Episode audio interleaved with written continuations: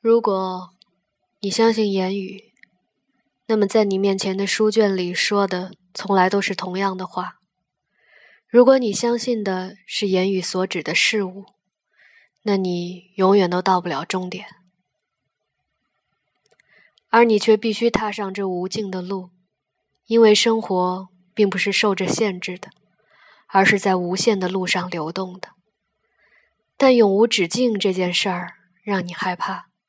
因为无限是可怕的，而你的人性会起来反抗，所以你会去寻找界限和边界，免得自己踉跄跌进无限之中，失去自己。